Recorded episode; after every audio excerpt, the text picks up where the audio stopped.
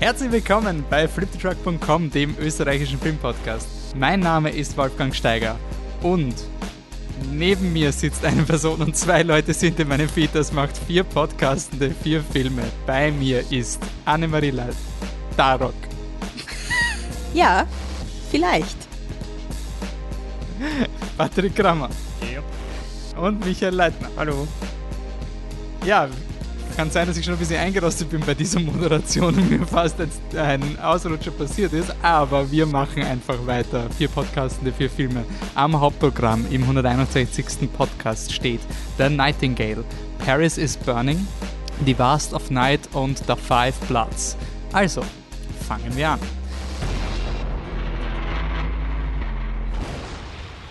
Jo, wir sind da.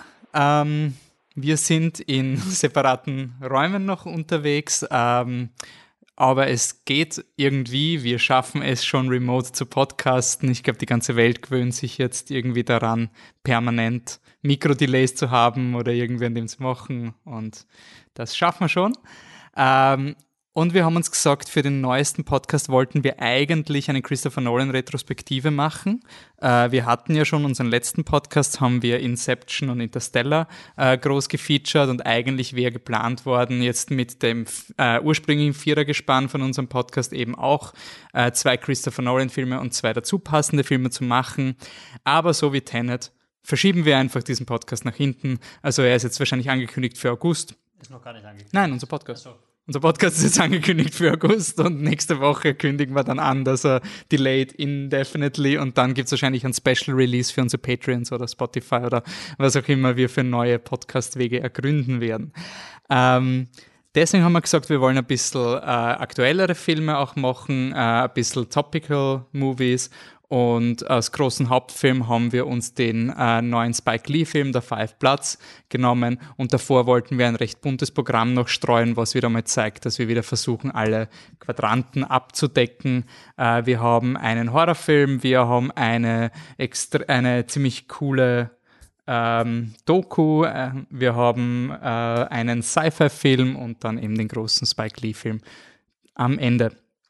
Davor gibt es ein bisschen Haushalten, es gibt Feedback. Wir werden äh, noch kurz über Quick and Dirty ein paar Filme reden, die wir schon gesehen haben oder halt, die es eben nicht ins Hauptprogramm geschafft haben. Fangen wir an. Feedback-technisch hat es äh, ja ein paar Dinge gegeben. Ähm, Corona-bedingt hat es zum Beispiel auch das Podcasting-Meetup. Das ist so ein Treffen der äh, österreichischen Podcastenden, ist online stattgefunden. Da war eine schöne Vernetzung, die wieder passiert ist. Und was mich das sehr äh, gefreut hat, war, dass es wieder einen neuen Film-Podcast gibt. Äh, es gibt das Filmseital, gemacht von Erwan und Erik, ähm, der oberösterreichische Film-Podcast. Also wir sehen da jetzt anscheinend ein Spin-off. Ich weiß es nicht, ob das irgendwie markenrechtlich irgendwie schon abgekehrt wurde, aber wir finden das natürlich sehr gut. Es gibt den österreichischen Filmpodcast und den oberösterreichischen Filmpodcast. Filmseital könnt ihr hören. Ähm, googelt sie, also Seital wie die Seite und auch das Bier.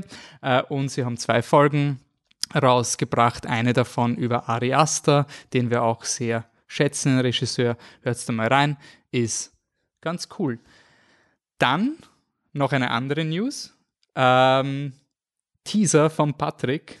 Es gibt vielleicht einen großen Podcast-Auftritt von Patrick demnächst, bitte. Ich weiß gar nicht, ob wir es schon mal im, im Programm diskutiert haben, aber plug mal die, den, den anderen Podcast. Ähm, ja, Otto und Sabrina haben einen Gast und reden über Filme. Ich bin der besagte Gast für die Aufnahme, die demnächst stattfindet zu LA Confidential. Ich wollte das nur mal in den Raum werfen und sagen, da kommt bald auf der anderen Seite was, wo ich auch mitmache und ich bin schon sehr gespannt. Sie haben mich schon gefragt, was meine Lieblingsgetränke sind. Ich habe schon Gin and Tonic gesagt. Also, very happy, very happy. Intriguing, äh, wird sicher lustig. Okay, passt. Ähm, wie gesagt, wir äh, werden nachher noch über die Kinozeit reden. Äh, die, zumindest die Programmkinos sind ja jetzt wieder zurück. Die großen Kinoketten haben jetzt, haben jetzt wieder geschlossen, Stand heute, ähm, 22.07. glaube ich. Ähm, und springen wir mal direkt ins Quick and Dirty. Welche Filme haben wir gesehen, die vielleicht es nicht ins Hauptabendprogramm geschafft haben, ins Hauptprogramm? Da merken wir mein Alter, wenn ich vom Hauptabendprogramm rede.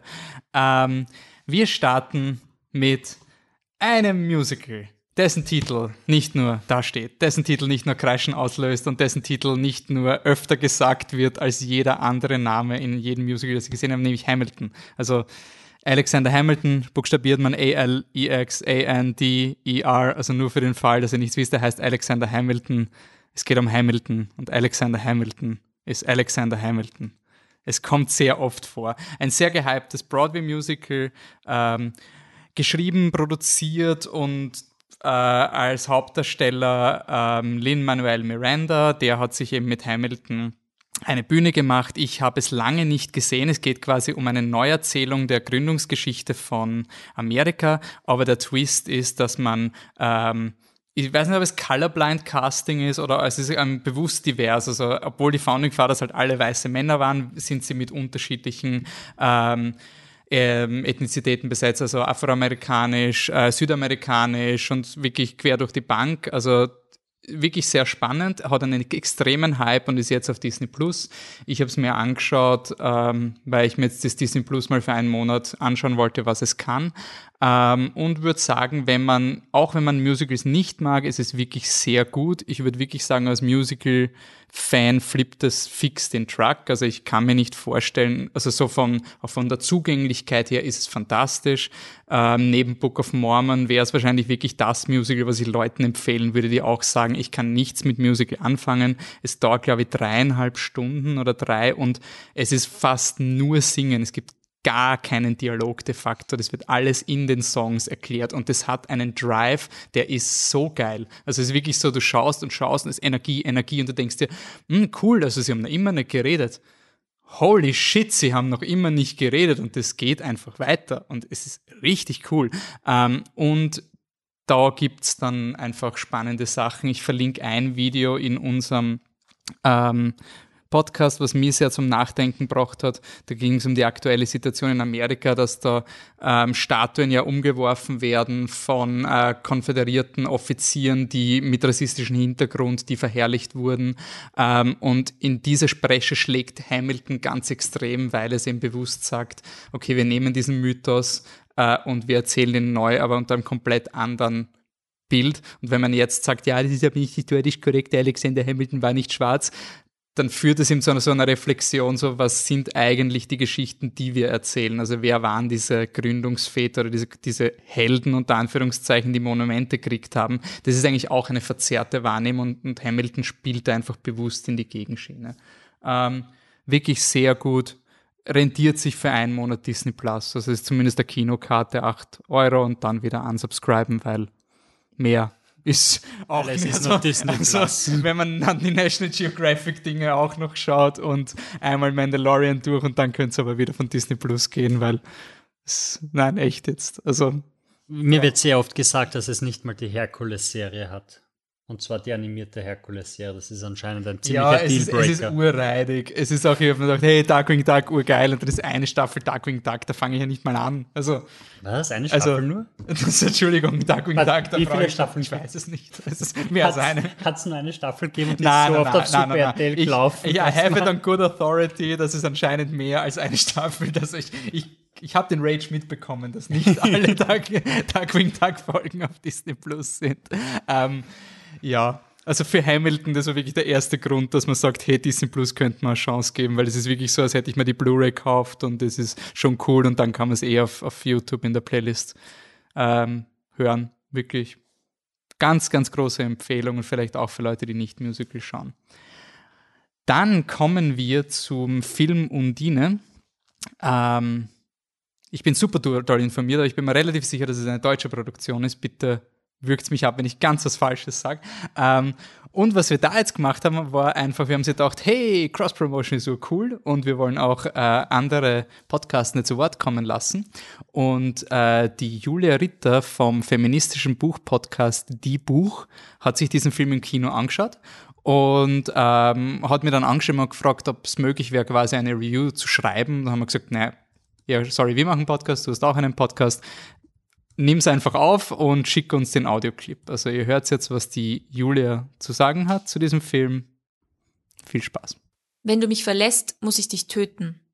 Das ist gleich mal einer der ersten Sätze der Undine aus dem gleichnamigen Film von Christian Petzold. Ich habe mir im Vorfeld ein Interview mit Christian Petzold angehört und er hat gesagt, als er diese Szene geschrieben hat, wollte er so ein Gegenteil zu dem heutigen Tinder Wischiwaschi ähm, schreiben, so ein 100% Commitment ähm, in Relationships, das es heute eigentlich gar nicht mehr so wirklich gibt.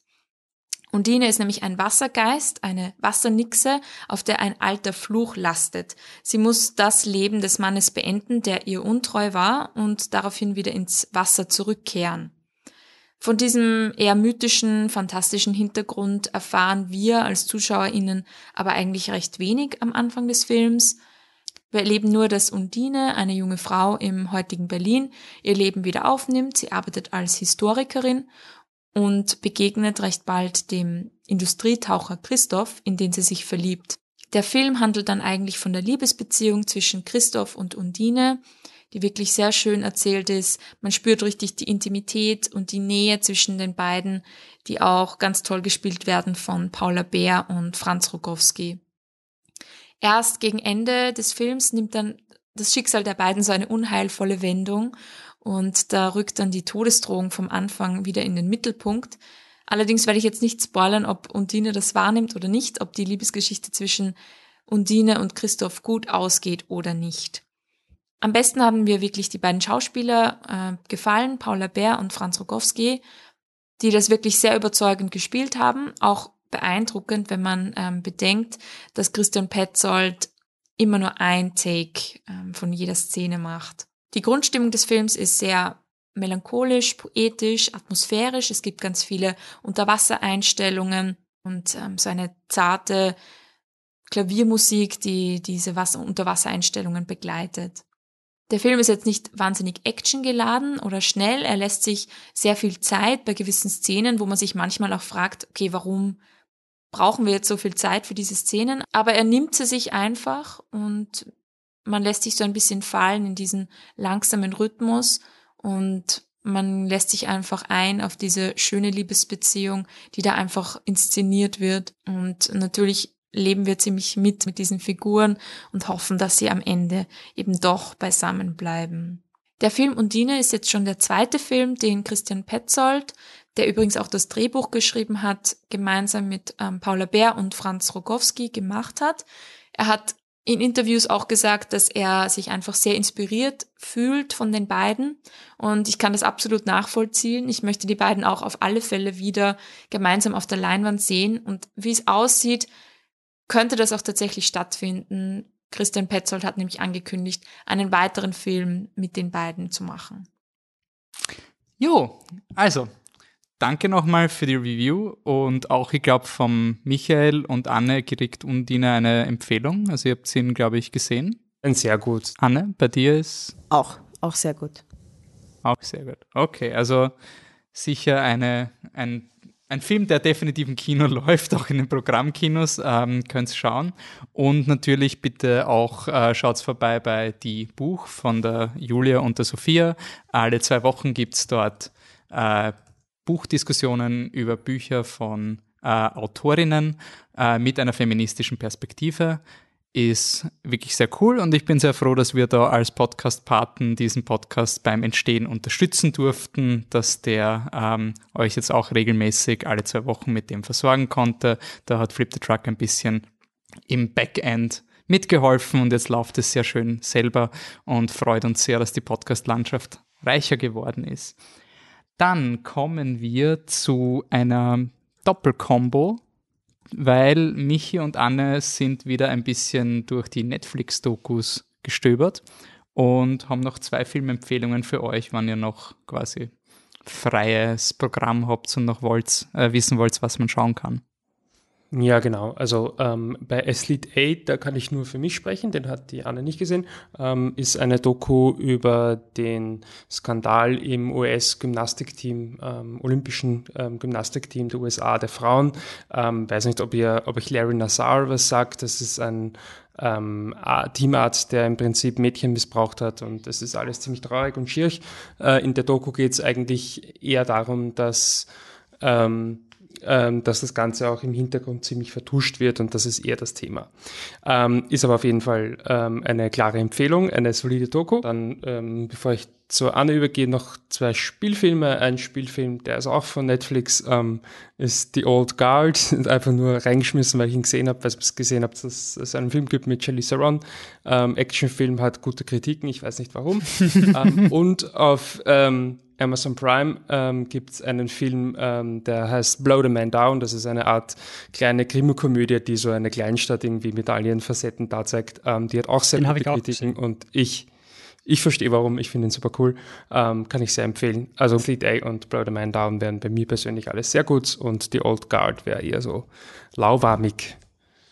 Patrick, was sagst du zu dem Film, den du auch ich hab jetzt Äh. Blow the Man Down ist Amazon Prime. Ähm, ja, der ist ganz lieb. Also, also wirklich so, so total, es passiert nichts, also er ist sogar, nein, er ist sogar eigentlich ziemlich cool. Also, so, ich mag es mal, wenn, wenn diese Komödien auch ein bisschen brutal sind. Und, und genau so einer ist das und dann, dann Es, ganz, das ganz Ende ist, ist auch schön blöd.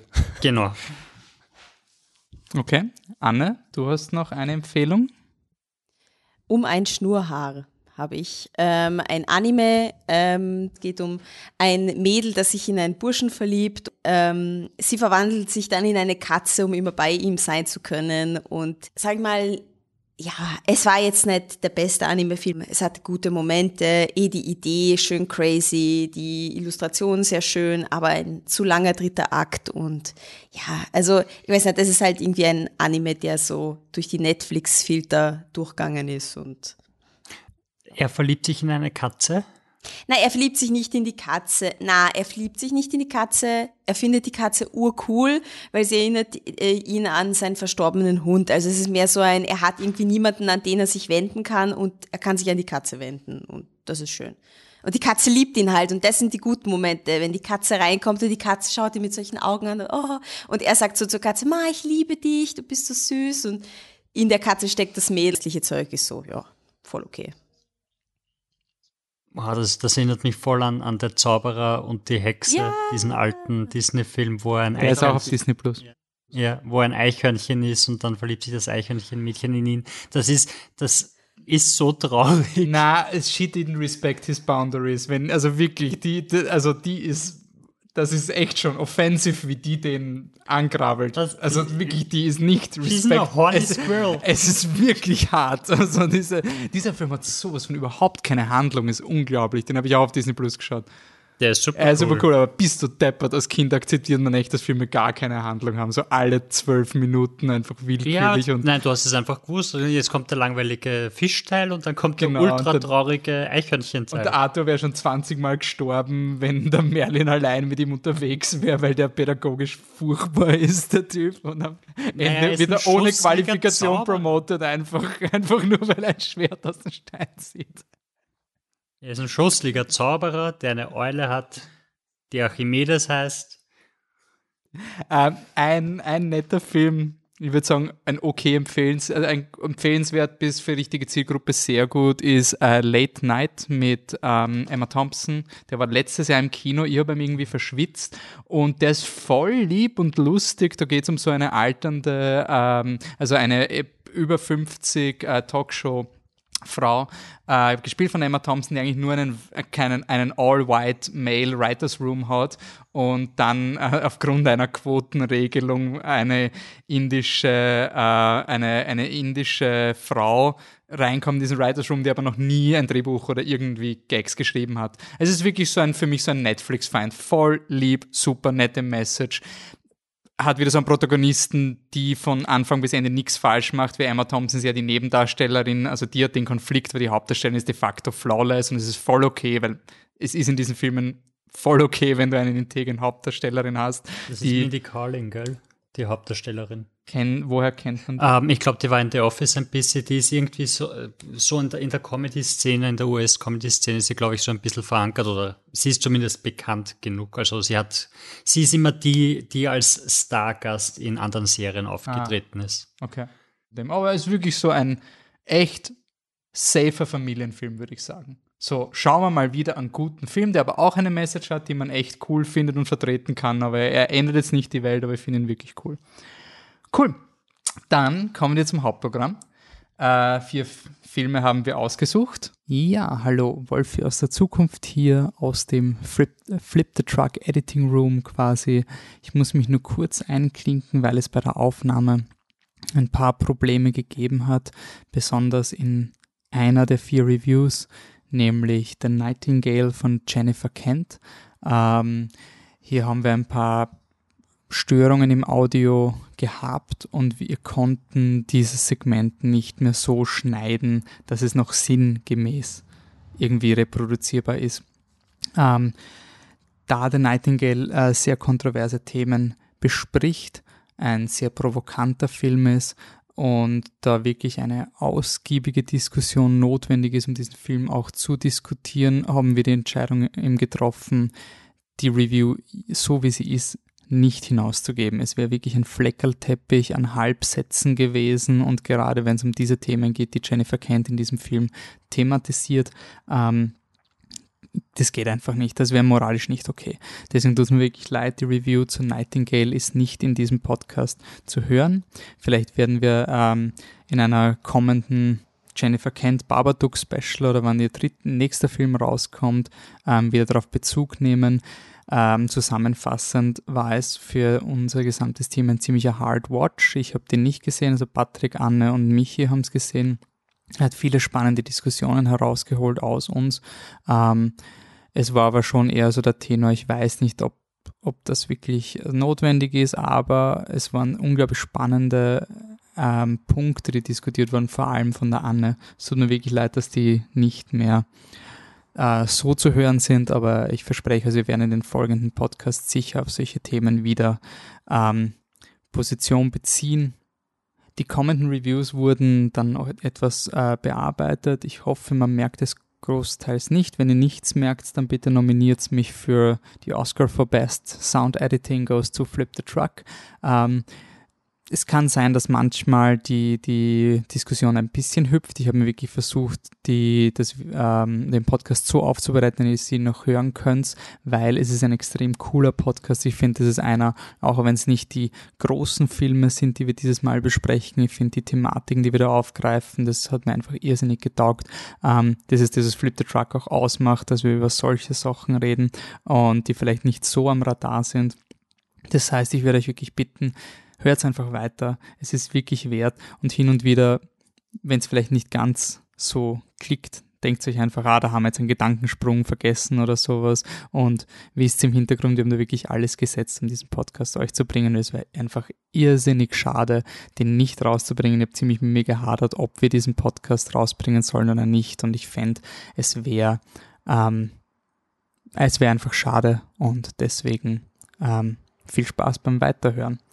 Und als nächstes folgt gleich ein Clip aus dem Film Paris is Burning, den die Anne uns vorgeschlagen hat. Viel Spaß beim Hören.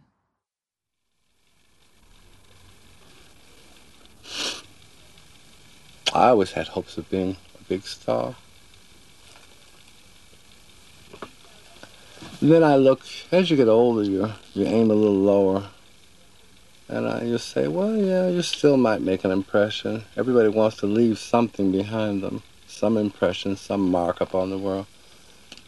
And then you think you left a mark on the world if you just get through it.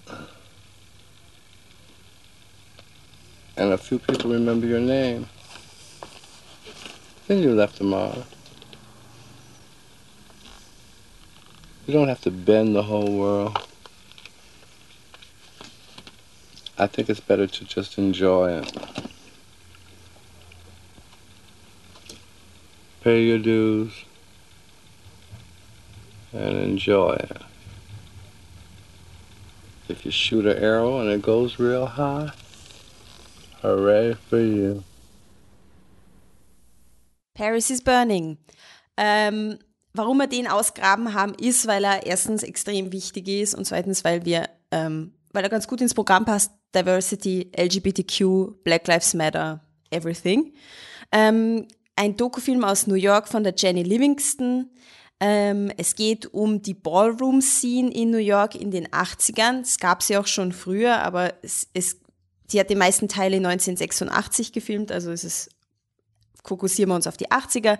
Das sind Partys, wo ähm, queere Leute sich treffen, also queer aller Art, ähm, um gemeinsam in diversen Kategorien durch den Ballroom zu laufen, laufen auf eine Runway-Art und Weise und zwar ihre Kostüme zu zeigen, ihre Tanzkünste zu zeigen, ihren Körper zu zeigen, einfach sich zu repräsentieren, sich zu präsentieren und einfach fabulous zu sein. Und dieser Film ist so wichtig und so gut, weil er ist halt extrem low budget. Also die Jenny Livingston hat den selber finanziert und alle und ist auch total ähm, zufällig auf das Ganze sozusagen gestoßen. Also sie war eine, sie hat Fotografie und Kunst studiert, ist nach New York gekommen, war im Park, hat Leute fotografiert und hat halt Kids gesehen, die Voging, äh, gewogt haben. Das ist dieser Tanz, der aus der Ballroom-Szene kommt und hat halt gefragt, okay, was ist das? Und so ist sie in diese Szene überhaupt reingefallen und zu diesen ganzen Leuten, ähm, an die ganzen Leute herangekommen und hat den dann selber finanziert.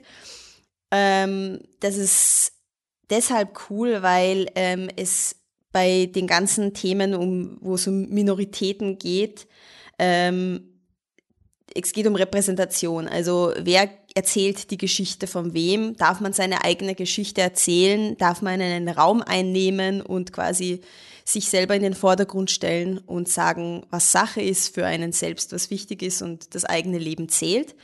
Und das erlaubt die Livingston, sie entzieht sich der Narrative komplett. Also du merkst von der Regisseurin, von der Dokumentarfilmerin gar nichts, sondern alle queer People, die halt vorkommen, erzählen ihre eigene Geschichte. Sie definieren ihre eigene Welt, sie definieren ihre eigene Sprache, sie sagen, wie ihr Leben ausschaut, sie sagen, warum sie dieses Leben leben, warum die Ballroom-Szene für sie wichtig ist. Sie dürfen wirklich einfach ihre eigene Repräsentation wählen und sich so zeigen, wie sie sich zeigen wollen. Und deshalb ist der Film auch so wichtig für die queere Drag-Szene heute noch ähm, weil, weil der einfach quasi fast schon pädagogisch wertvoll gehandhabt wird. Das ist fast wie eine, wie eine Bibel, um, um einfach zu sehen, okay, du bist was wert, auch wenn du abseits der Norm lebst, weil die Norm ist auch eigentlich nur eine Illusion. Und du kannst so sein, wie du bist. Und es gibt eine Familie, eine selbstgewählte Familie, die für dich da ist. Und das sind diese Leute füreinander. Das ist eigentlich wunderschöne Message. Ähm, der Film ist auch einfach so, so cool zum Anschauen. Also, na, man will einfach Mäuschen sein in dem Raum und einfach, also zumindest ich, für mich ist das, ah, großartig, wie sie, wie sie sich da präsentieren und wie cool, wie unendlich cool sie, sie vielleicht im Alltag nicht sind oder denen sie sich wünschen, dass sie sind und das ist voll schön. Ja, ich, ich klinge mich mal ein. Ähm, ich finde den Film interessant, weil der eigentlich so es gibt einfach so Dinge, die denkt man nicht, bis man sie mal sieht und wenn man es dann erklärt, kommt man sich urdumm vor, dass man eigentlich das nie so gesehen hat. Äh, in dem Film ist quasi diese, diese doppelte, diese Glass Ceiling auf eine Art. Äh, ich bin, also ich persönlich äh, kann mit Mode schauen und sowas gar nichts anfangen. Also mich, ich kann diesem Traum des Runway-Models nichts abgewinnen. Das ist in keinster Weise erstrebenswert für mich. Also ich bin das wirklich falsche, falsche Ansprechperson. Ähm, aber was Org war, ihn in diesem Film zu realisieren, also quasi das, was ich nicht toll finde, dass Leute da am Runway sind und dann werden sie ausgerichtet von Modedesignern zum Beispiel, also wenn man so in die Fashion-Show, mit dem kann ich schon mal nichts anfangen, ich finde das mal generell nicht gut. Aber jetzt gibt es einfach Leute, die haben nicht mal das, also quasi dieses Opium fürs Volk im Sinne von, du kannst ein Star werden, du kannst ein toller Star werden, ist immer, du kannst ein toller weißer Star werden.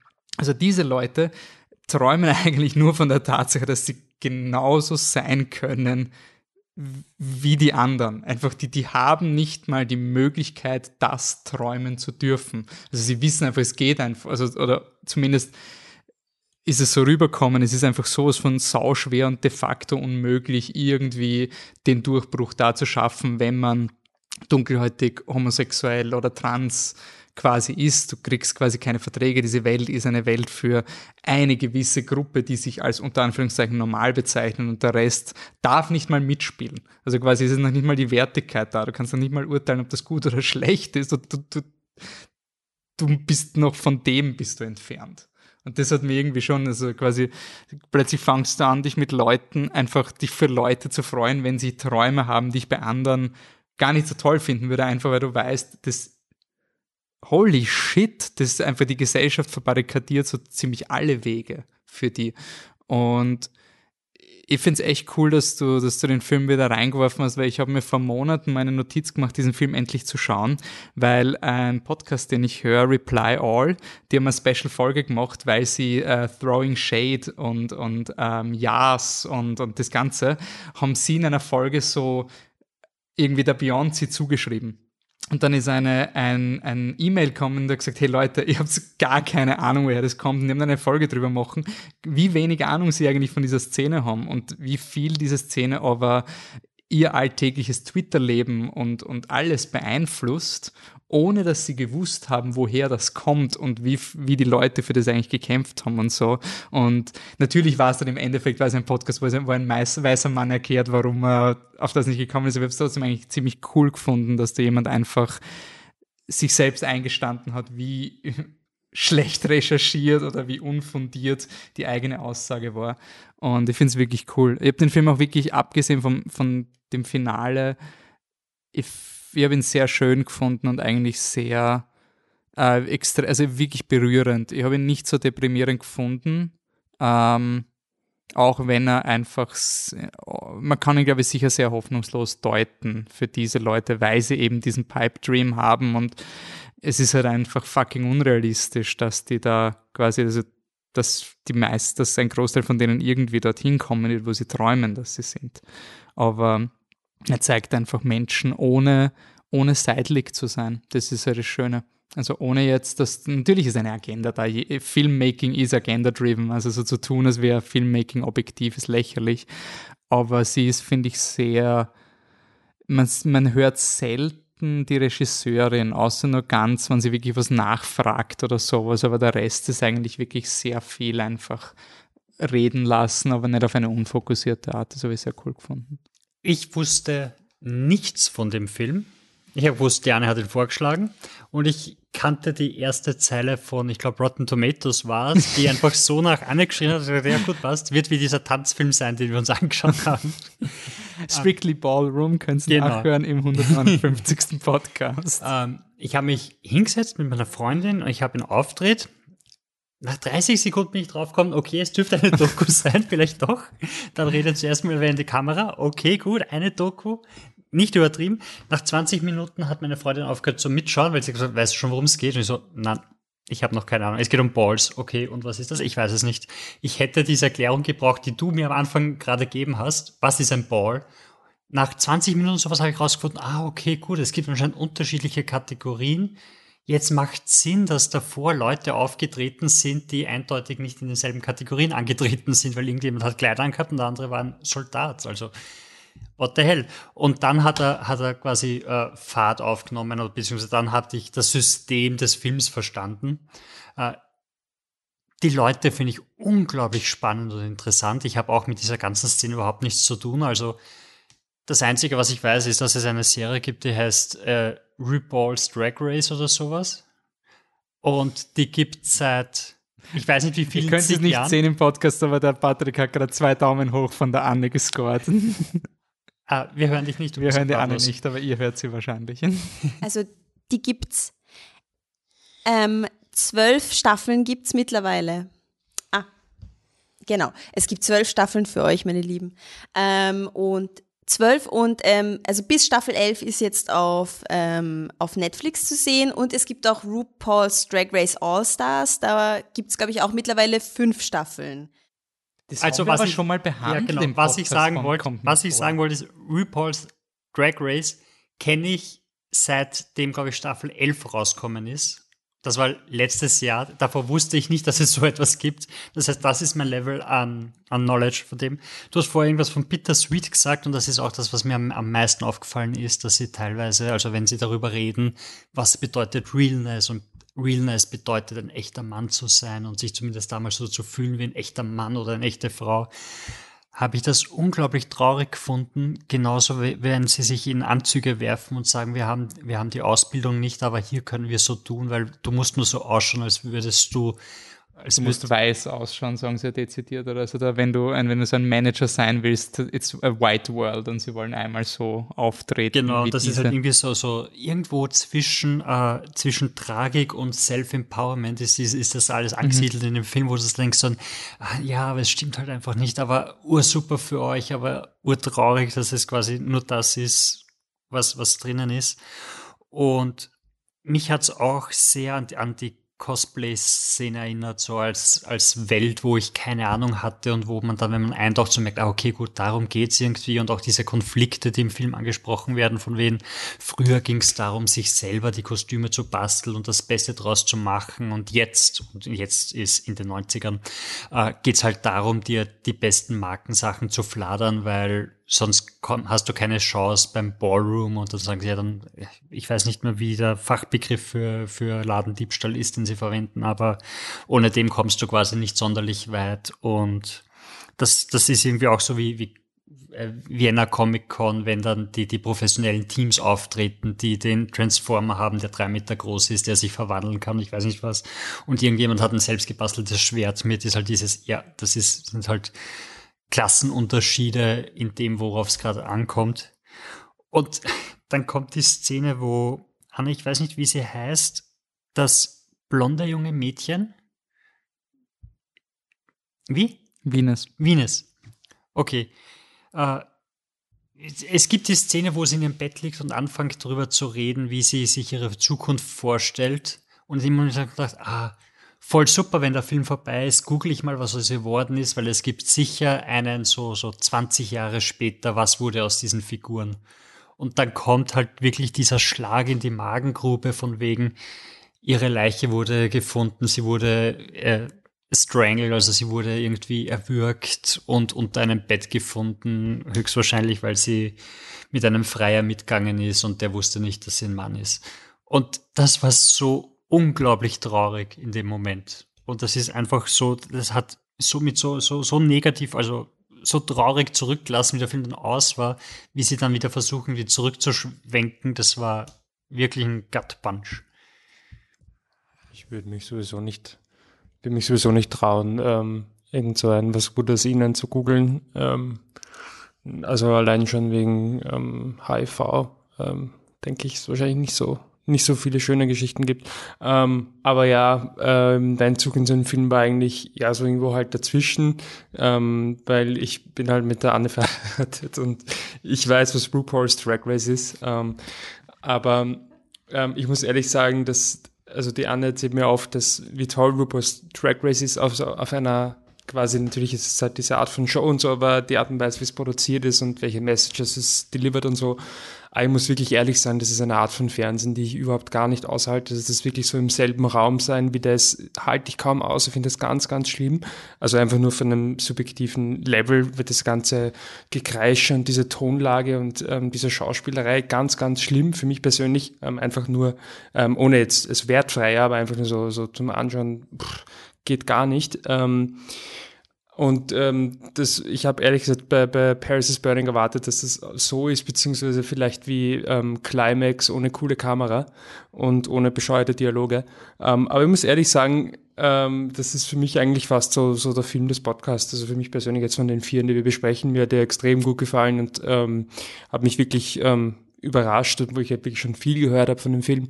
Ähm, aber ähm, war dann wirklich überrascht, wie viel ähm, Energie der auch hat und ähm, ja, weil es, was ich schon gesagt habe, sehr wie, wie schön an diese Menschen näher bringt, ähm, die einfach alle ja auch so sympathisch sind und, und äh, einfach so ja, es ist irgendwie herz, herzergreifend ähm, und, und zugleich auch, ähm, ja, natürlich irgendwo auch, auch tragisch. Wobei ich schon finde, wenn du halt diesen, diesen Rahmen hast und diesen Raum hast, ähm, in dem du das halt irgendwie leben kannst, ist die Frage, ob das jetzt wirklich so viel weniger wert ist als jemand, der immer von etwas Großen träumt und, und sozusagen halbwegs realistische Chancen hat auf dieses Ziel.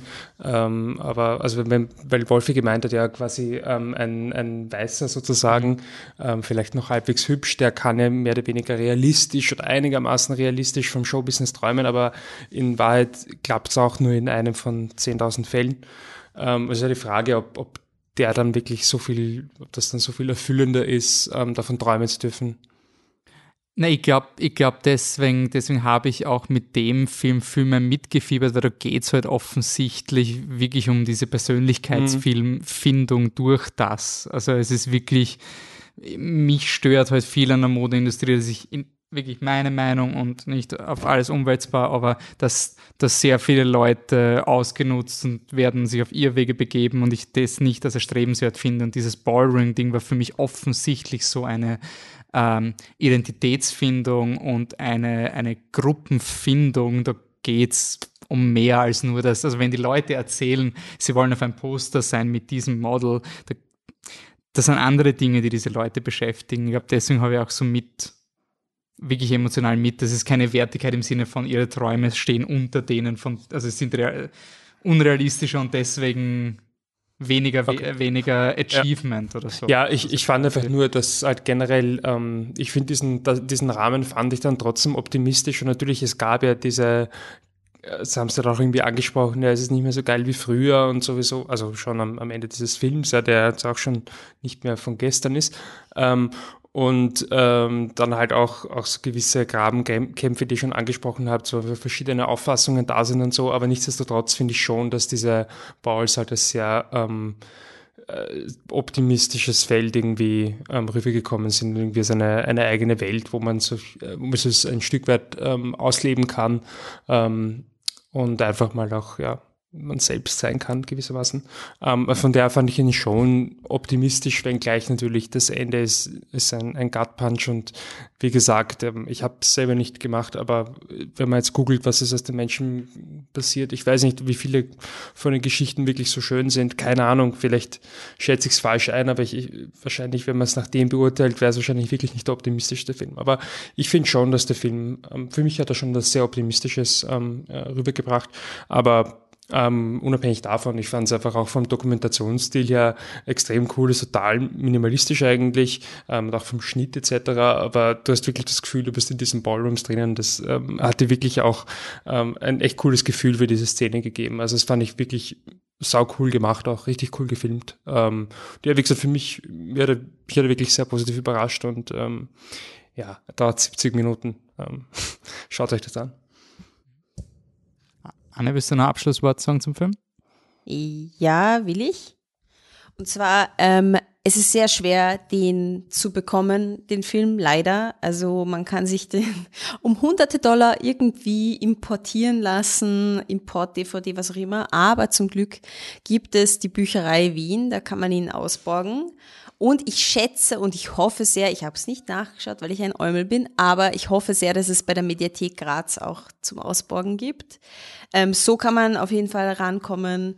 Und wer dann noch quasi weiterführende Literatur für die Augen ähm, haben möchte, kann, soll unbedingt Pose schauen. Ähm, ist eine Netflix-Serie, die echt so cool ist und einfach wirklich, das ist das Gefühl, die haben auf diesen Film, auf Paris is Burning, aufgebaut, eine Serie und aber wirklich so, so, so cool und ähm, bei mir ähnliche Emotionen ähm, hervorgerufen wie Paris is Burning. Und wer abtauchen will in RuPaul's Drag Race, bitte, gerne. Die beste Reality-Show, meiner Meinung nach, weil, weil die Leute fetzen sich, die Girls fetzen sich as fuck aber sie lieben sich auch gleichzeitig. Die Message ist immer am Ende von RuPaul's Drag Race, von jedem, jeder einzelnen Show ist quasi, wenn du dich nicht selber lieben kannst, wie kannst du dann die anderen um dich herum lieben oder umgekehrt? Und es ist einfach, jedes Mal sagen sie das, weißt, sie fetzen sich in der ganzen Folge, sie sind bitchy und so, aber am Ende sagt das RuPaul und sagt dann, can I get an Amen? Und dann sagen alle Amen und sie lieben sich, sie sind eine Familie. RuPaul sagt jeden, sie sind eine Familie und sie sind auch eine Familie. Ja, das ist die selbstgewählte Familie. Also more wholesome geht gar nicht. Also bitte, RuPaul's Drag Race, eine Empfehlung für alle, die die an sich zum Beispiel gern nur Schminken sehen oder Mode sehen und so. Also es ist das Richtige für den Wolfgang. Perfekt.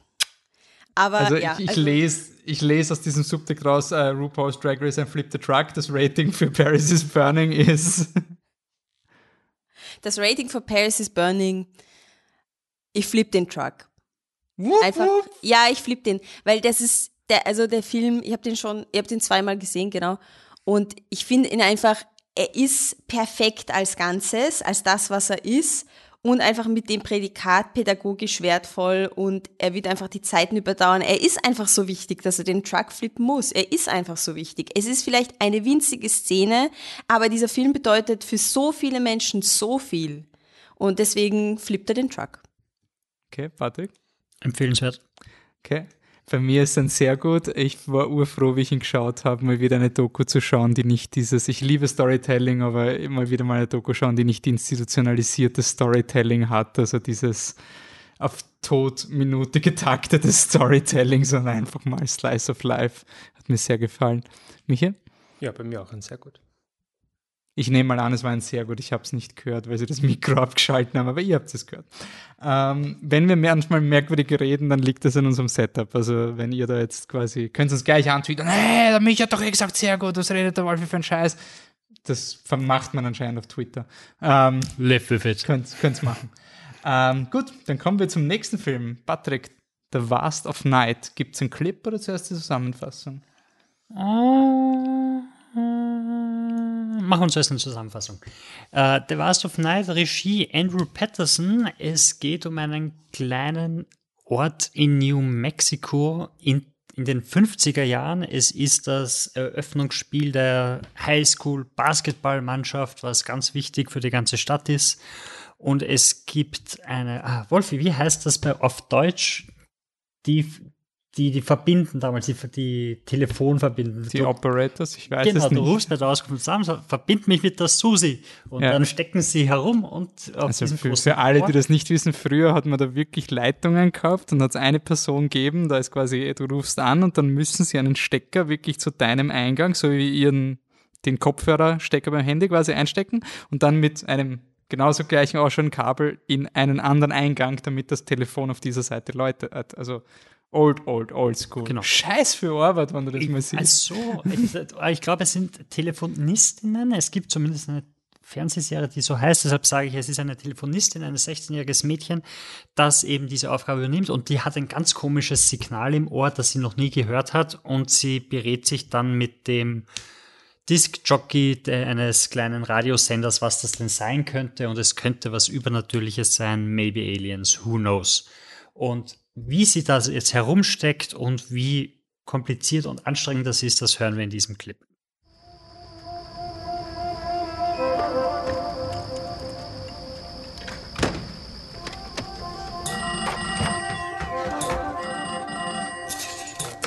Number, please. Sorry for the wait. Number, please. Okay, I'll connect you. I'm, I'm not sure. No, you're the first one to. Yes, we'll let them know. Thank you.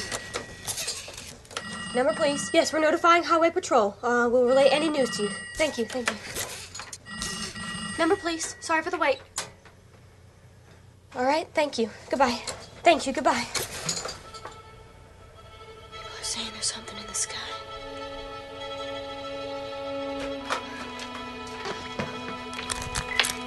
It's 7:45. Write that down. Can't you just record it? Yeah, folks. It is 7:45 p.m. and we may have something that'll need some explaining here in Santa Fe. Oh, what? There is something in the sky. We followed it from Colt Canyon. I, I'm, I'm What Gerald. is This Colt is Gerald. I'm going by Gerald now. Please call me Gerald. I'm, I'm Everett. This I'm is sorry. Babe. We just had the power cut off at the radio Where is station. it? You Right heard the now. radio station? Yeah, yeah, I do highway hits from 7 to 11. Are you Drove listening? 80 miles an hour all the way from down here. Yeah, yeah, yeah, I do. Yeah, he does the old stuff. I do new Oh, routine. no, no, we don't Military sounds I like listen hurt. to stuff that Jerry does. Oh. Hört sich wirklich kompliziert an, oder? Ich mag The Vast of Night wirklich sehr. Äh, Es ist ein, ein, ein Low-Budget bis No-Budget-Film. Also Regisseur Andrew Patterson, der wahrscheinlich alles andere auch gemacht hat, hat sich über Jahre hinweg das Equipment zusammengekauft, um diesen Film zu machen und hat halt gespart. Also es, es gibt kein offizielles Budget davon, aber es es ist sehr, sehr, sehr gering. Äh, Sie haben einen Longshot gemacht, in dem sie eine Kamera auf ein ferngesteuertes Auto gegeben haben und das dann herumgefahren haben und hochgehoben haben und so weiter. Ähm, Sie haben in einer Szene mussten sie den Boden der, der Schulturnsaals neu anmalen. Das war, glaube ich, das teuerste, was sie gemacht haben. Sonst gibt es nicht viel und es ist ein Film, bei dem geht's, bei dem geht's eigentlich um, ums Radiomachen. Äh, der Film ist um, um drei Monologe aufgebaut, äh, die komplett auf Audio basieren, wo dann sogar das Bild teilweise einfach schwarz wird, weil es gibt nichts zu sehen, du sollst dich auf das Gehörte konzentrieren. Und das war irgendwie ein, ein sehr schönes Erlebnis, einen Film zu schauen, der, der ein anderes Medium so ernst nimmt und versucht, in seine eigene Welt überzuführen. Ähm, vom Pacing her finde ich es ganz interessant, dass du diese Elemente hast, wo jemand wirklich ganz lange und ganz ruhig eine Geschichte erzählt, was ihm einmal passiert ist. Und dann hast du wieder etwas, das, das wieder die, die Spannung ein bisschen vorantreibt, ohne dass das irgendwie zugetaktet wird. Ähm, bei all drei, äh, vier Filmen, die wir heute haben, ist eins der Subthemen irgendwie äh, Rassismus oder der, der Umgang mit, mit Minderheiten. Das kommt auch in dem Film irgendwie so, so komplett unerwartet aus dem Nichts und, und ist irgendwie urorg, äh, weil es ruft jemand bei dem Radiosender an und sagt ihm dann später mal, ah ja, übrigens, ich bin schwarz, ich hoffe, das ist kein Problem. Und dann sitzt du mal da und denkst, okay, warum soll das ein Problem sein? Oh scheiße, der Film spielt in den 50ern.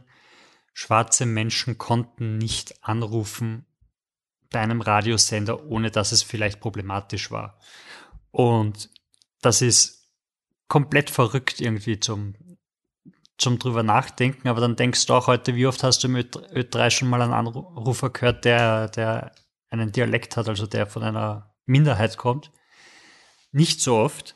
Äh, und das Einzige, was mich bei The Last of Night irgendwie gestört hat, ist, sie haben so eine Pseudo-Rahmenhandlung, dass es eine Episode so, so wie Twilight Zone ist. Am Anfang siehst du einen alten Röhrenfernseher, die Kamera geht in den Fernseher hinein und dann bist du quasi in der Story von dem Film und hin und wieder haben sie wieder den Effekt, dass, dass es dann flimmert, als wäre es ein Fernseher und sowas und es ist so, so eine Box in a Box komplett ohne Grund, weil es gibt keinen Mehrwert dafür, dass du einen Rahmen schaffst, der dir sagt, dass die Erzählung, die du hier jetzt hast, fiktiv ist.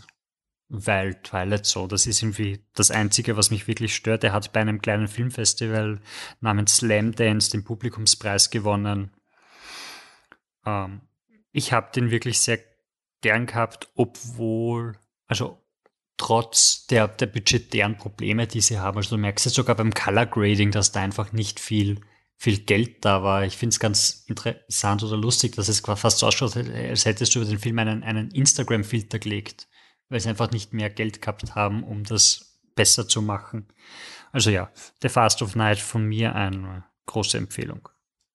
Ähm, ja, äh, von mir auch. Ich, also du hast gemeint, dass mit dem quasi Box in the Box mit dem äh, mit der Fernsehgeschichte äh, ähm, dass ein Filmemacher ein, was bei für einen Debütfilm nicht untypisch ist, ähm, dass er sich nicht ganz sicher ist, ob er jemals wieder einen Film dreht und dann haut man halt so sicher mal jede Idee rein, die man hat. Ähm, und ich finde, der Film hat halt auf, auf, ja, weiß ich nicht, zehn gute Ideen, kommt dann halt eine schlechte. Also ich finde, da hat er schon so ein bisschen ähm, das, hatte schon das Gefühl, dass er quasi ein bisschen überladen ist mit Ideen. Aber eigentlich wirklich nur ganz, ganz sanft und ähm, insbesondere dieses Fernsehelement, das hat mich auch, weil es ja eher ein, ein Film ist, der schon irgendwie sehr ungewöhnlich daherkommt, äh, mit seinen extrem langen Shots, mit dieser ruhigen Art, ähm, wo ich mir gedacht habe, wo, wo, wozu das jetzt rein? Ähm, aber nichtsdestotrotz, abgesehen davon, ähm, war ich auch sehr ähm, angetan. Ähm, ich fand auch, dass die wirklich mehrere Szenen, die sehr, sehr lang sind. Also ähm, insbesondere die erste Szene, wo ähm, äh, da mal vermittelt, ähm, da, wo sie da hin und her rumsteht. Ja, ähm, es ist nicht ähm, krass und, ähm, ähm, und auch sonst, also ich finde Film hat einen extrem ähm, coolen Look. Also diese, bei diesen super langen Einstellungen finde ich halt bei dem, gibt dann äh, eher später im Film nochmal ein Gespräch, das sehr lang dauert. Da war es mir schon ist fast schon ein bisschen zu lang, aber prinzipiell ähm, wird ja schon cool gemacht. Und ich finde es cool, dass du es erwähnt hast mit der ähm, äh, Situation, wo der Herr anruft und dann eben meint, ähm, ich habe es noch gar nicht erwähnt, aber ich bin schwarz, ist das eh kein Problem, weil mich ja auch extrem beschäftigt hat. Also ähm, ich finde wirklich, dass es äh, Filme gibt, die sich ähm, explizit ähm, Antirassismus auf die Fahnen schreiben und ähm, sehr, sehr viel äh, Zeit und ähm, Energie darin investieren, ihre Botschaft rüberzubringen, die das nicht so gut zusammenbringen wie der Film in einem Nebensatz. Ähm, das fand ich wirklich ein extrem starkes Statement und das hat ich wirklich, mich wirklich sehr zum Nachdenken gebracht. Er macht auch dasselbe für, für quasi die Rolle der Frau. Also es gibt ja dann nachher die Szene, wo der, wo der Discjockey quasi die Telefonistin fragt, was gehst du nachher aufs College? Und sie sagt einfach nur, wie denn? Also meine Mutter ist alleinerziehend, da ist kein Geld da und ich bin eine Frau, also was soll ich machen? Ihr größter Traum ist, dass sie an einem größeren Board quasi arbeiten kann, vielleicht in einer Stadt. Und dann war das schon das Ende der Fahnenstange für die Berufsaussichten einer Frau oder eines junges Mädchens in den 50ern. Und vielleicht ein Punkt, den ich noch ähm, erwähnen möchte. Ich fand die Dialoge generell in dem Film ähm, sehr cool. Alles irgendwie finde ich sehr, ähm, sehr natürlich und sympathisch Ähm, finde ihn richtig cool. Fandest du den Hauptdarsteller sympathisch? Ich habe nämlich irrsinnige Probleme gehabt mit dem Typen. Also ich habe ihn die ersten, also nachher schon, aber die, diese Szene, wo er ihr das alles erklärt, habe ich ihn einfach nicht ausgehalten. Das war für mich wirklich so ein, bist du deppert, you're so full of shit. Also ist Aber wirklich, ich irgendwann glaub, das ist irgendwie der Punkt von ihm. Ja, also das, so, ich glaube auch, dass, also es, also aber es, es kam dann nie, also ich finde, ich habe ihn nicht ganz so genossen, ich finde ihn auch gut, ich, ich, ich mag ihn aber mehr auf einer abstrakten Ebene, also wirklich so alles, was ihr sagt, und ich bin urfroh, dass der Patrick das mit dem Radio gesagt hat, weil ich habe es nicht gesehen. Also wirklich so, ich habe mir gedacht, okay, du hast den Bildschirm, jetzt ist dunkel, jetzt ist ein Gimmick, okay, aber wenn man es so sieht, da ist echt viel drinnen und es ist ein Erstlingsfilm und insofern ist er auch super undiszipliniert wie Erstlingsfilme einfach oft sind. Das ist voll okay, aber es war für mich irgendwie so, er, er stürzt in den ersten 15 Minuten so in dieses Character-Drama, aber danach wurden in meinen Augen die Hauptfiguren komplett vernachlässigt. Also es ist dann wirklich so ein, sie reagieren dann auf die Story und sie, sie rennen dann die Punkte ab und, und reden mit den Leuten und das ist cool und jede Szene an sich ist cool. Es war nur für mich und dann zum Schluss, eben, wie wir gesagt haben, kommt es ja auch wieder mit ihren Zukunftsaussichten. Aber ich habe während des Films eigentlich vergessen, was die, das emotionale Bedürfnis der beiden Hauptfiguren ist. Das ist, habe ich ein bisschen vermisst. Und das Editing war manch, also ich habe die Longshots richtig cool gefunden. Normalerweise bin ich kein Fan von Longshots. Das geht mir immer extrem am Arsch. Aber da war es eigentlich dieser geile Longshot, weil du einfach nicht checkst, dass es ein Longshot sein soll. Also dieses, das ist so dynamisch und so energetisch und gerade wie er aus ist, kommst drauf. Hey, warte mal, das war ein Longshot. So, so verwendet man Longshot. Das cooles Flow-Mittel. Aber nicht so, Entschuldigung, warte mal kurz, hier kommt ein Longshot, du, du, du, du, und jetzt machen wir noch fünf Making-ofs zu diesem Longshot. So, Also, den habe ich richtig cool gefunden. Besonders, wenn man die Produktionsgeschichte kennt. Aber Ich mag die Charaktere eigentlich sehr. Ich finde, wir könnten urlang einfach nur über die Charaktere reden und wie der Everett heißt, der gespielt von Jake Horowitz, also der, der Disc-Jockey, wie er eigentlich die ganze Zeit seine Persona aufrechterhalten Mhm. will. So dieser, ich bin jetzt der coole Radiomacher und, und ich werde mal bei der großen Stadt Radio machen und alle brauchen was von mir und eigentlich braucht eh keiner was von mir, weil der Typ hat nur einen falschen Namen gesagt, der Lehrer, weil er nicht weiß, wer wer ist, weil er so alt ist und irgendwer hat ein Kabel durchbissen und bla bla bla. Und er läuft immer dumm und kommt sich urwichtig vor und nachher lässt er raushängen quasi und erklärt er, wie das alles funktioniert, so gönnerhaft. Und sie, sie lässt ihn dann irgendwann urauf auflaufen, wo sie dann sagt, so, warum verwendest du deine Radiostimme? Und er so, was? Ich, ich weiß nicht, so hört sich Radio nun mal an. Und da merkst du halt wirklich, dass das in ihm auch so ein, ein komplett unsicherer Typ ist, der halt seine Nische gefunden hat, in, über die er sich definieren kann und das halt unbedingt ausspielen will. Und, und so sind, glaube ich, die ersten, ersten zehn Minuten noch irgendwie so zum Sehen. Du bist so, boah, du bist so ein Arsch. Also ich, ich war auch so, so wollte ich- er ist echt so, Es ist wirklich so ein. was, ist, soll der Scheiß, was er da redet? Aber es ist wirklich so, wie man dumm und sagt, ah ja, wenn wir zum Reden anfangen, kannst du einfach das sagen. Und er, er will so cool sein und Der seine Moves. sie so Ja. Er außerhalb seine- ihrer Comfortzone. Ich meine, das ist ja vielleicht gar nicht so schlecht, aber, aber er versucht halt einfach so cool zu sein und, und später merkst du, dass es halt einfach komplett Fassade ist und das eigentlich eh Liebe ist und whatever und dass er sich auch nicht wirklich wohlfühlt und seinen Platz nicht gefunden hat wie sie. Also dieses, dieses Streben nach mehr und irgendwie nicht können und wissen, dass es nicht reicht, was wir auch irgendwie vorher bei Paris is Burner gesagt hat, haben, das kommt auch in dem Film, das erklärt dann noch das Ende, ähm, finde ich schon, dass du da durchgehend eigentlich weißt, was, was die Charaktere und, und warum die da so sind. Ich weiß nicht genau, warum sie dazwischen auf einmal ein Baby rauszahlt. Das, das habe ich, das habe ich bis jetzt nicht verstanden. Auf einmal läuft sie irgendwo hin und hat, hat, Gut, dass das nicht nur mir so gegangen ja, ist. hat ein Baby und ich immer so, okay, gut, das ist ihre Schwester, also das Baby ist die Schwester und die, die Babysitterin ist einfach weggegangen, weil sie wollte sich das UFO anschauen, das anscheinend irgendwo schwebt, also lasst sie ein, ein Neugeborenes einfach in irgendeinem Haus liegen. Ja, Alienstrahlung. Und dann halt ja, Alienstrahlung. nein, das wird nachher gleich was anderes. Und dann, ich so, was? Und dann ist da ein Baby und dann verschwindet dann. Und ich so, ach, wo ist denn die Mutter? Ich habe gedacht, die ist am Anfang, aber gut, sie arbeitet nachts und whatever.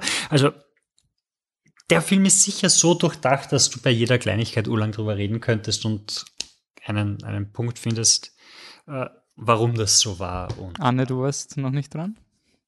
So, also, es ist ein Schokotörtchen, was komplett normal ausschaut. Du gehst zu einer Bäckerei und du warst noch nie bei dieser Bäckerei und du schaust so rein von außen und denkst da, boah, das ist geil, das Schokotörtchen schaut richtig gut aus, aber es schaut halt so Basic Bitch Schokotörtchen, so mit einer Maraschino-Kirsche drauf, so. Weißt du, wie, denkst halt, ja gut, kostet man halt das Schokotörtchen und dann beißt du rein und dann checkst du, boah, es ist mit, weiß nicht, Ganache, einem flüssigen Kern, es ist Chili drin, es ist Kaffee reingemischt und so weiter. Also es ist voll das exciting Schokotörtchen und du bist happy, dass du reingebissen hast und es ausprobiert hast so ist dieser Film, finde ich, für mich. Also, er ist einfach so clever. Dieser Mensch, der diesen Film gemacht hat, ist so clever und, und lässt ein bisschen die Cleverness raushängen, aber auf eine gute Art und Weise, weil er wirklich clever ist und hat sich ur viele Gedanken gemacht und das genieße ich richtig. Es ist richtig gehirnlich stimulierend. Ähm, spannende Alien-Story. Ich glaube, es war eine der greifbarsten, gruseligsten Alien-Stories, die ich seit langem gesehen habe. Mich hat das irrsinnig gecreept. So stell dir vor, du hörst es irgendwie da in Wien-Meidling, landet irgendwo ein, ein Alien und, oder halt ein UFO und niemand weiß was und du rennst halt draußen rum und, und, also ich weiß nicht, ich fand das ur, ur, ur creepy. Mich hat das schon sehr gecreept und beschäftigt auch die ganze Zeit mit den Aliens. Ich weiß nicht, also. Wie ist es euch gegangen? Darüber habt ihr gar nichts gesagt. Das stimmt. Nein, ich, ich, hab, ich, ich fand sie eigentlich auch ziemlich cool. Du hast absolut recht mit, äh, du hörst ein komisches Geräusch irgendwoher. Das, das ist so ein bisschen, ich glaube, Science war so. M. Night Shyamalan's äh, Alien-Film mit Mel Gibson und Joaquin Phoenix. Äh, ich glaube, da war das auch so, dass man halt eigentlich am Anfang nur, nur Geräusche oder eine Interferenz gehabt hat und man hat nicht gewusst, was es ist und dann kamen die Gerüchte über Aliens und bei dem Film ist das ähnlich ich finde es auch, auch ganz toll, dass, dass man die Aliens nicht sieht. Also, dass es dann nicht so dieses, ah, schau, das Monster schaut so aus, jetzt brauchst du keine Angst mehr haben, sondern dass es wirklich dieses, sie holen sich die Leute, die irgendwie nach mehr streben und, und vielleicht ist es positiv, vielleicht ist es nicht positiv, aber man weiß es halt nicht so genau. Okay, dann würde ich sagen Ratingrunde, oder? Anne, fang du gleich an. Sehr gut. Patrick? Sehr gut. Bei mir ist ein empfehlenswert. Okay, passt. Gut, dann kommen wir zu unserem Main Program, The Five Bloods von äh, Spike Lee Joint quasi. Äh, ich glaube, er nennt seine Productions a Spike ja. Lee Joint. Hm. Ähm, Neuer Film von Spike Lee. Ich habe von Spike Lee nur Black Clansman geschaut. Äh, ich weiß, er ist ein Kultfilmemacher und das Gartenbaukino macht gefühlt immer eine Retrospektive und ich weiß, er verdient es und hat Kultfolgen und alles und ich bin Herrn Banause, aber ich kenne genau einen Film von ihm. Also mein zweiter Spike Lee-Film. Ähm, es geht um fünf äh, Veteranen aus dem Vietnamkrieg und Patrick, kannst du mir nur kurz die IMDb geben, damit Sie ist hier richtig war. Also es geht um Paul, David, oh. aber nein, David nicht. Paul, Otis, Eddie, Melvin. Ja. Vier und er ist der fünfte. Der Sohn ist der fünfte. Genau, aber da fehlt dann noch der Norman. Ähm, die waren Storming Norman, genau. Also quasi fünf äh, Vietnam-Soldaten. Äh, damals im Vietnamkrieg, Storming Norman, gespielt von Chadwick Boseman, wurde getötet. Ähm, ist quasi, seine Leiche wurde nie zurück nach Amerika gebracht.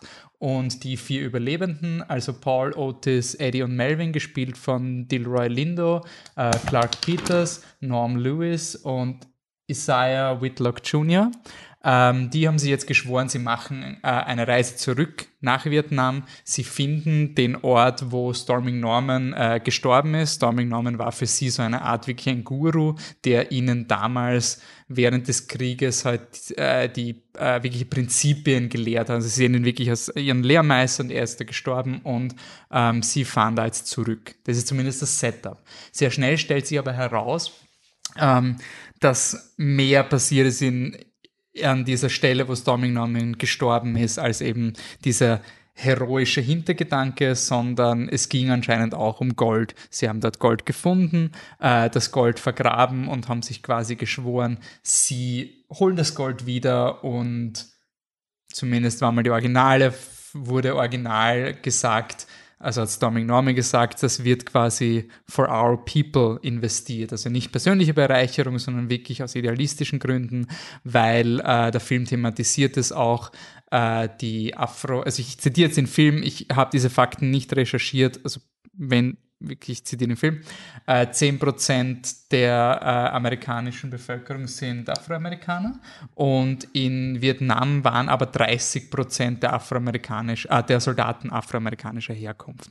Und der Film spielt mit diesem ähm, wir, wir ziehen für dieses Land in, in den Krieg, aber wir werden vom Land nicht akzeptiert als True Americans.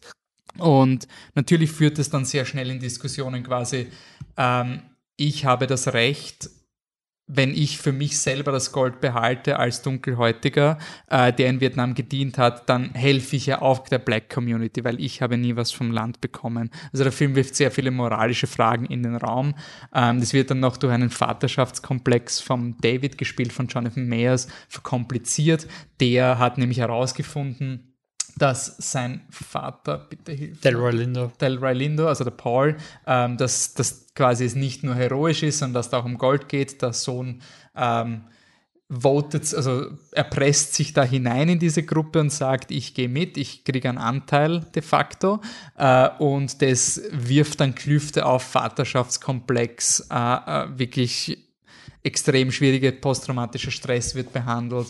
Ähm, es ist Spike Lee, es ist wieder, also ich, sage ich jetzt als großer Spike Lee-Kenner, nachdem ich einen Film von ihm gesehen habe. Aber was ich wirklich dem Film anrechnen muss, es war wirklich so ich habe mich hingesetzt und mir gedacht, scheiße, zweieinhalb Stunden bis so narisch, da muss ich mich wieder zusammenreißen, damit ich ihn auf Netflix schaue. Ich habe den eigentlich sehr stur geschaut, ohne wegzuschauen. Es hat mich eigentlich sehr gefesselt er ist filmtechnisch sehr gut und um diese Atmosphäre noch ein bisschen lebhafter zu machen, kriegen wir jetzt einen Clip. I see ghosts, y'all.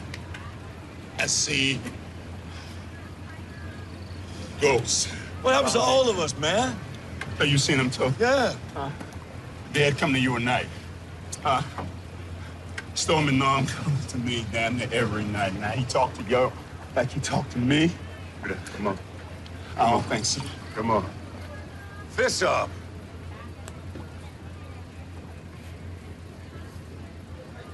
Get in there, David. Get in there. Put your fist up, David. Come on. Go, you two, Van. Go ahead. Fist up, man. Come on, Paul. Let's! Ja, ähm, also der Film ist sehr komplex, sehr layered. Der ähm, Spike Lee prescht eigentlich recht schnell full on rein, indem er den Paul deklarierten Trump-Wähler macht und also er nimmt sich da, er, er verwendet den Film wieder mal als politisches Mittel, äh, um eine Message rüberzubringen, was ich absolut legitim finde. Es schlägt in die gleiche Bresche wie Black Clansman. Ähm, ich finde den Film sehr spannend. Ich finde den Soundtrack, ähm, ich habe gerade vorher den Komponisten gegoogelt, äh, Terence Blanchard, sehr spannend, weil er super Standard ist. Also so ein richtiger pathetischer, orchestraler Hero-Soundtrack, wie man ihn in den 70ern irgendwie gemacht hat. Also, Aber dazwischen erinnert er sehr an Black Clansman. Ja, so, so, ja, so aber quasi die, die, die Vietnam-Szene mit seinem merkwürdigen, also aber unironic, nicht nicht, hey, wir, zit wir, sie zitieren natürlich den, den Valkyrenritt, aber halt. Sie zitieren alles. Zitiert man eh immer. Aber der Soundtrack war sehr spannend und ich habe hab mich jetzt wieder aufgeregt, weil ich geschaut habe, warte mal kurz, Black Clansman, der hat doch den Oscar für Soundtrack gewonnen. So, nein, hat er nicht, das gibt's nicht. War der Joker? Nein, Joker war letztes Jahr. Er hat verloren gegen fucking Black Panther. Das hat mich wieder so aufgeregt. ähm, also, bis heute ein absolut unverdienter Oscar-Sieg, der hätte an Black Clansman gehen sollen. Ähm, und ansonsten, was dem Film natürlich, was diskutiert wird, ähm, der Film wurde ähm, ohne De-Aging gemacht. Also er hat einfach den Mut, dem Publikum zuzutrauen, dass wir checken, wenn die Leute jetzt in Vietnam wieder sind, sind die gleichen Schauspieler. Wir brauchen kein De-Aging, wir brauchen kein, eh ein bisschen graue Haare, glaube ich, haben sie in der Gegenwart, aber sie übertreiben es mit Make-up nicht. Also, nein, es ist, sie nehmen die Figuren so, wie sie da sind, setzen sie in die Vergangenheit, ja. ändern die Aspect Ratio, ändern das Farbschema, ändern die Art des Filmens und äh, porträtieren es als äh, Flashbacks der Leute und die sehen sich einfach ja. so, wie sie jetzt aber sind. Aber ich finde es einfach so viel angenehmer als dieses blöde. Ja, es, wird, es ist einfach eine, eine ganz andere Aussage, die der Film mit dem hat, als das De-Aging. Weil es ist kein, es ist kein Flashback, den du als Publikum siehst, sondern es ist eine Erinnerung der Leute, ja, die es machen. Ich mir schon klar, aber ich glaube, es würde auch so funktionieren in anderen Filmen. Also es funktioniert im Film doppelt gut, aber ich glaube einfach wirklich, also ich finde, es erinnert mich an diese Anekdote, wo der Stanley Kubrick gesagt hat, er kann nicht ähm, Artificial Intelligence machen, weil es gibt noch keine Roboter, die menschenähnlich sind, bis man dann gesagt hat, hey, was ist, wenn wir einen Menschen nehmen? So, irgendwie so. Es, es ist ja eh, also ich finde, Filme sind ja eh fake an sich und man kann sich in diese Fakeness auch ein bisschen reinknien und das auch irgendwie auch das sind gute Schauspieler und ich sehe sie gerne auf einer, du erhöhst ähm, irgendwie die, ich bin ein bisschen irritiert, weil die Anne urpanisch auf den Mikroknopf drückt und so, also anscheinend will sie da etwas sagen während meinem Monolog, aber wir hören sie nicht. Michi, du hast auch einen Knopf, drück auf deinen. Dramatische Szenen im Flip the Truck Studio. Michi alles ist gut. gibt uns einen Daumen hoch, es ist alles in Ordnung, okay, dann kann ich wieder versuchen. Ah, Spike, Lee, Spike Lee hat anscheinend mal gesagt, so, er hat halt keine 160 Millionen gehabt, um die Aging zu machen, also hat einfach die alten Schauspieler genommen. Aber, ähm, und lustigerweise anscheinend original ein Oliver Stone-Film. Ja.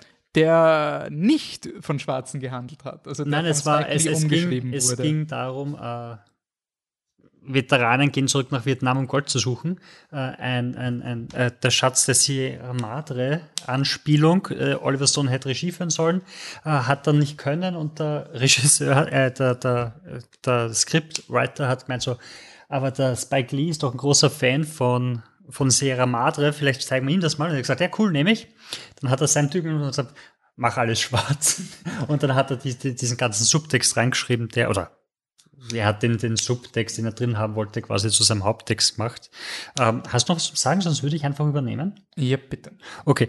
Ähm, du hast vorher bei, bei The Vast of Night gemeint, so ultra undiszipliniert für ersten Filmemacher und so weiter. Ich finde, der Film ist ultra der ist super der undiszipliniert. Ist das, also, also Spike Lee ist ein Filmemacher, der Filme macht, um äh, Aktivismus zu betreiben und ich glaube, so muss man ihn sehen.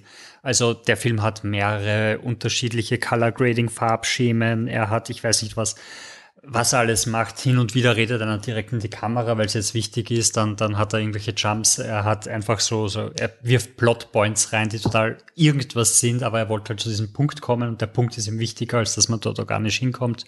Und äh, den Film könnte man sicher zerreißen und zerreden, aber das ist irgendwie nicht der Sinn der Sache. Es geht bei ihm da wirklich einfach darum, um, um die Idee, dass, dass die Schwarzen in den 60ern, 70ern quasi in Amerika bekriegt worden sind und gleichzeitig für Amerika in Vietnam äh, gekämpft haben. Es wird am Anfang, das hat der Wolf, glaube ich, nicht gesagt, es wird nämlich dieses, die Schwarzen, die in, Vietnam für Amerika kämpfen, wird gegenübergestellt mit den, äh, mit den Rassenkonflikten, die es zu derselben Zeit in Amerika gegeben hat. Ähm, ich war nach 30, 40 Sekunden kurz davor, den Film abzudrehen. Da kommt eine, da kommt eine Szene, die ist äh, wirklich nicht in Ordnung. Also der Michi hat vorher bei Nightingale gesagt, oder die Anne war es, glaube ich, sorry, äh, wie viel, äh, wie, was will ich mir in einem Film antun? Und Michi was, okay. Ähm, in dem Film sehe ich einen echten Mord. Nach 30 Sekunden wird mir ungefragt Archivmaterial aus Vietnam gezeigt, wo ein Vietnames in den Kopf geschossen wird. Ich weiß jetzt, was mit einem menschlichen Körper passiert, wenn eine Pistole auf seinem Kopf gesetzt wird, wenn jemand abdrückt. Ich weiß, wie der Körper auf den Boden fällt und wie das Blut aus seinem Kopf rausspritzt. Das wollte ich nicht wissen. Es ist wirklich nicht in Ordnung, dass in einem Film sowas gezeigt wird, ohne irgendwas. Also ich finde das wirklich, ich verwende jetzt mal das Wort verwerflich, aber ich finde es echt nicht okay, dass, dass du damit ohne, also aus dem Nichts konfrontiert wirst, ohne dass irgendwas gesagt wird.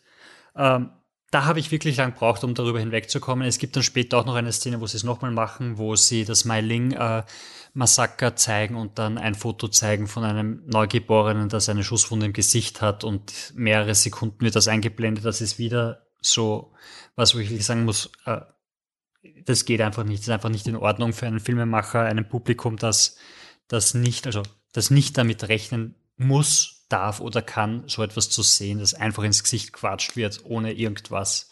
Äh, ich verstehe, dass er, dass er aufrütteln will und so weiter und so fort, aber da hat einfach eine andere Verantwortung, meiner Meinung nach. Das war wirklich nicht, nicht so, wie ich, wie ich Filme erleben möchte. Das hat, das hat dem Film sehr geschadet für mich. Ich habe nicht in einem Sitz geschaut, weil es zu spät worden ist.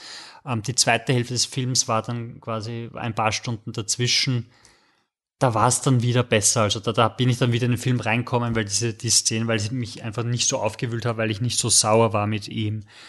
Da, und ich finde, die letzten 30 Minuten sind irgendwie so, so ziemlich die stärksten, ähm, wo, es, wo er alles wieder zusammenzieht und wo er, wo er dann positiv wird. Also das, das fand ich, fand ich dann wieder äh, besser. Sonst habe ich gerade, glaube ich, nichts mehr auf meiner Liste, auf die wir nicht sowieso mit Sicherheit zu sprechen kommen. Es gibt unglaublich viele Anspielungen auf Kriegsfilme, wo ich die meisten sicher nicht verstehe, weil ich keine Kriegsfilme schaue. Ich habe drei oder vier geschaut, äh, gesehen, Anspielungen gecheckt. Es gab sicher Tausende, weil es unglaublich viele Kriegsfilme gibt, die er referenziert hat anscheinend.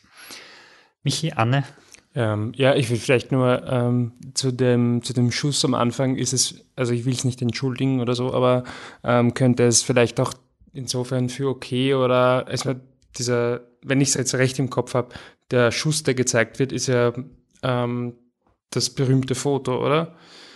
Ähm, es ist, was nach dem Foto passiert. Ja, genau, ja, oder was, ja, genau. Ähm, also von daher, das war das eine, wo es, wo es mir, wie ich sagen, schön reden, aber wo ich mir denke, die Szene kennt halt schon jeder, nicht jeder, jeder, aber das ist schon etwas, was sehr, sehr bekannt ist. Das Foto ja, das Video eher nicht. Das Video eher nicht. Also sie, er verwendet nachher auch die Fotos von Mai Ling, wo ich ja, sage, ja. dass du die hast. Das Foto von dem Baby am Boden ist auch nicht das bekannteste. Also ja, die Sachen muss man nicht. Nein, nein, eh nicht, eh nicht. Ich meine nur diesen, gerade dieses Video von dem Schuss, weil mir gedacht, vielleicht ähm, ist es auch ähm, eine, eine Argumentation gewesen, die er, die er finden würde, weiß ich nicht. Ähm, kann ich nicht für ihn sprechen. Ähm, aber prinzipiell, ähm, ich kann, ja, also äh, ich finde, der Film hat schon ähm, so seine, also das tut mir eh ein bisschen weh zu sagen, aber ich finde, es ist ja ein Film, der eher so von seinen Momenten lebt. Also es gibt so einzelne Szenen, die, die ich irrsinnig stark fand. Ähm, die Szene, die du ja eingespielt hast, ähm, wo quasi der Charakter von einem Moment auf den anderen ähm, PTSD-Geschichte total rauskommt. Das hat irgendwie bei mir extrem Eindruck hinterlassen. Mir gedacht habe, das ist ein Film, an den ich mich wahrscheinlich zwölf Monaten oder, oder auch noch länger noch erinnern kann. Ähm, für mich hat der Film halt schon ein sehr wesentliches Problem und das ähm, ist jetzt eh nichts Neues. Fuck ist der undiszipliniert. Also ich kann das eben nochmal genau dasselbe, was ihr gesagt habt, ähm, nur nochmal unter, unterstreichen. Ich fand persönlich, ich, ich mag Black Clansman auch sehr und finde auch sehr cool. Er hat mir ein bisschen das, dieses letzte Euphorie-Level hat er bei mir nicht erreicht, weil ich ihn zu undiszipliniert fand. Aber er ist sehr, sehr diszipliniert ähm, im Vergleich zu, ähm, zu äh, The Five Bloods. Das ist wirklich der Film, wo er merkt, okay, sein letzter Film war jetzt ein Riesen-Success und jetzt ist ihm mal wieder alles wurscht und im nächsten Film ist dann vielleicht nur noch es sind wieder nur noch 70 Prozent wurscht. Und ich finde, das ist alles wurscht, war einfach too much. Also ist ja nicht nur die Wahl der Archivbilder, die du jetzt angesprochen hast, die du nicht so gelungen findest oder halt ähm, fragwürdig findest. Ich finde auch generell dieses Reinschmeißen der Archivbilder. Also da ist ein so, ähm, weiß ich nicht, ist es so ein cooles Element von dem Film, dass er dann irgendwie ein, ein Unterrichtsfilm ist und der sagt, hey, übrigens, es gibt diesen Typen, der war voll wichtig für die Bürgerrechtsbewegung, davon hast du noch nie was gehört. Gerade, dass der Film nicht sagt, hey, google den mal. Also so, also wirklich das Gefühl, quasi quasi Spike Lee sagt mir jetzt, hey, google mal den Typen, der war voll wichtig. Ähm, weil, aber im Film selbst hat es überhaupt keine Bedeutung. Ich finde, das ist der große Unterschied zwischen der Five Bloods und Black Lensman. Ich habe so voll das Gefühl, dass er bei Black Lensman einfach die Geschichte so spannend gefunden hat, dass er die erzählen wollte und dass er da genug drinnen gehabt hat, um sa sagen zu können, okay, gut, ich kann meine Themen da quasi äh, mit herausarbeiten. Mhm. Und bei dem war es einfach so, dass ihm die Themen wichtiger sind und er anscheinend, also es wirkt halt wirklich so, als hätte er dieses Drehbuch genommen und gesagt so, und da packe ich meine Themen rein und das, was, was mir wichtig ist, das arbeite ich heraus und ich verwende halt die Story so als, als Grundlage für Untentum, aber diesmal eher wurscht. Lassen wir die Anne dazu ähm, springen. Ist, also ich habe es eigentlich alles schon gesagt, was, ähm, was es zu sagen gibt. Viel mehr fällt mir auch nicht ein. Wirklich alle Punkte vorhanden, nicht schlecht. Ähm, ich finde ich find wieder hier und hier kommen wir zum Nightingale ähm, Roundabout sozusagen. Das ist halt wieder dieses, ähm, es gibt verschiedene Probleme und es gibt verschiedene, es gibt einfach eine Hierarchie in der Gesellschaft. Und diese Hierarchie, die verändert sich vielleicht ein bisschen, weil eben ein Krieg ausgelöst wird und dann hasst das eine Land die Leute vom anderen Land und so weiter. Aber die Hierarchie ist halt schon, der weiße Mann steht halt ganz oben und danach sind sie halt nicht echte Amerikaner. Sie sind quasi das Kanonenfutter gewesen, ja, sind Veteranen, aber trotzdem nicht, wahrscheinlich auch nicht auf dem gleichen Level Veteranen wie die weißen Veteranen. Und dann kommen sie nach Vietnam, aber in Vietnam sind sie halt, da sind sie endlich Amerikaner wie alle anderen, weil sie genauso quasi genauso verhasst sind wie die anderen Amerikaner auch, die weißen Amerikaner. Also sie, im Hass sind sie quasi endlich einmal gleichgestellt, aber wie scheiße ist das? Und sie Sie haben auch Rassismus gegenüber, Sie sehen die Vietnamesen auch mehr oder weniger mit einer rassistischen Brille oder mit einer, mit einer durch Hass geprägte Brille als der Feind, das sind die Feinde. Und wie Sie dann zwischendurch merken, vielleicht sind Sie gar nicht, ähm, kennen Sie sich besser, kennen Sie die Probleme des anderen besser, als Sie sich das je hätten vorstellen können. Das arbeitet, ich finde, ich glaube, Spike Lee hat einfach machen wollen, diesen Film. Ich glaube, er ist einfach es kommt, dringt aus jeder Pore dieses Films, dass er einfach Hass ist und ich glaube, dass er einfach nicht verstehen kann, warum die Leute nicht, das nicht sehen können. Und ich glaube, deswegen will er einem das halt immer mit dem Hammer sehen kann, warum die Leute nicht sehen, wie scheiße alles ist. Und das ist für mich so, das. Es, es ist der nächste, dann das nächste Aggressionslevel nach Black Clansman. Also man kann noch diesen Film Black Clansman quasi schon als moderat bezeichnen und der war schon, dass er dich am Ende quasi komplett aufgewirbelt hat. Ich finde bei dem Film irgendwie so spannend, dass es ein Fleckerlteppich ist. Also ich finde, ähnlich wie Tarantino ist er ein, ein extrem undisziplinierter Filmemacher, der aber quasi in seiner Undiszipliniertheit die Großartigkeit findet, auch wenn es nicht homogen ist. Also quasi würde ich ihn disziplinierter machen, würde der Film alles verlieren, was ich positiv finde. Ich finde nämlich, dass der Film zum Schluss, also der Film macht ein Ding super cool, nämlich das Element der Landminen das wird nämlich sehr früh etabliert, ist ein permanenter Suspense, aber der dann nicht genau dann auftritt, wenn du so, oh ja, jetzt ist die Szene gerade so happy, dass jemand auf eine Landmine treten muss. Es passiert genau dann nicht, und dann, wenn du es vergessen hast, passiert's. Das finde ich super cool von der Erwartung. Und zum Schluss wieder super konventionell. Also am Ende ist es ein Shoot'em Out, uh, Last Man Standing, Baller Baller und Du hast eine Figur, die sich quasi als unter Anführungszeichen Mann etabliert. Also quasi wäre nicht der Spike Lee-Filter, würde niemand was anderes sehen als eine Gewalttat, die als Character Arc für den Sohn vom äh, Paul verwendet wird. Es ist wirklich, er schießt am Ende quasi. Yes. Also es ist wirklich so ein, aber man kann es dann noch ein bisschen schön reden, aber es ist eigentlich sehr standard und konventionell zum Schluss. Also es ist wirklich irgendwie so ein, ein Shootout. Und ich finde es irgendwie lustig, weil am Anfang bis zu diesem Shootout habe ich den Film so cool gefunden, weil man gedacht habe, okay, geil, sie haben das Gold schon gefunden. Okay, geil, sie haben schon diesen Konflikt. Also alles, was ich glaubt hätte, dass der Film jetzt hinauszögert bis ans Ende, macht er und entwickelt es weiter. Und was kommt jetzt? Und interessant, nur zum Schluss war es für mich ein bisschen so ein, also er ist für mich extrem stark in Erinnerung geblieben, aber nicht wegen der Geschichte, die er erzählt. Also ich finde, der Patrick hat das ganz gut zusammengefasst. Das ist wirklich, die, der Film ist, also die Story ist das Skelett, auf dem er quasi, keine Ahnung, ein paar Steaks hingelegt hat, aber es sind irgendwie unterschiedliche Steaks und dazwischen ein gut marinierter Tofu und so, aber alles irgendwie so auf diesem, auf diesem Gerippe irgendwie drauf, um es mal präsentabel zu machen. Ähm, ja, also ich habe mir wirklich, ich war eigentlich am Ende wirklich enttäuscht, dass er zum Schluss nicht undisziplinierter wurde im, im Shootout.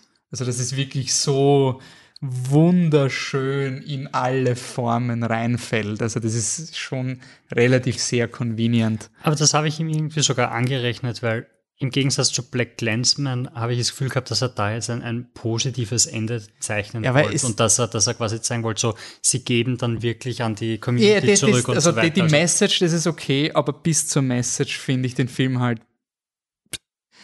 Es ist sehr convenient alles. Es ist halt wirklich genauso, wie ich ein Drehbuch schreibe. Also du kündigst am Anfang an, hey, der war ein echter Held, weil der hat sich auf eine Granate draufgeworfen. ich werde das nie für euch machen.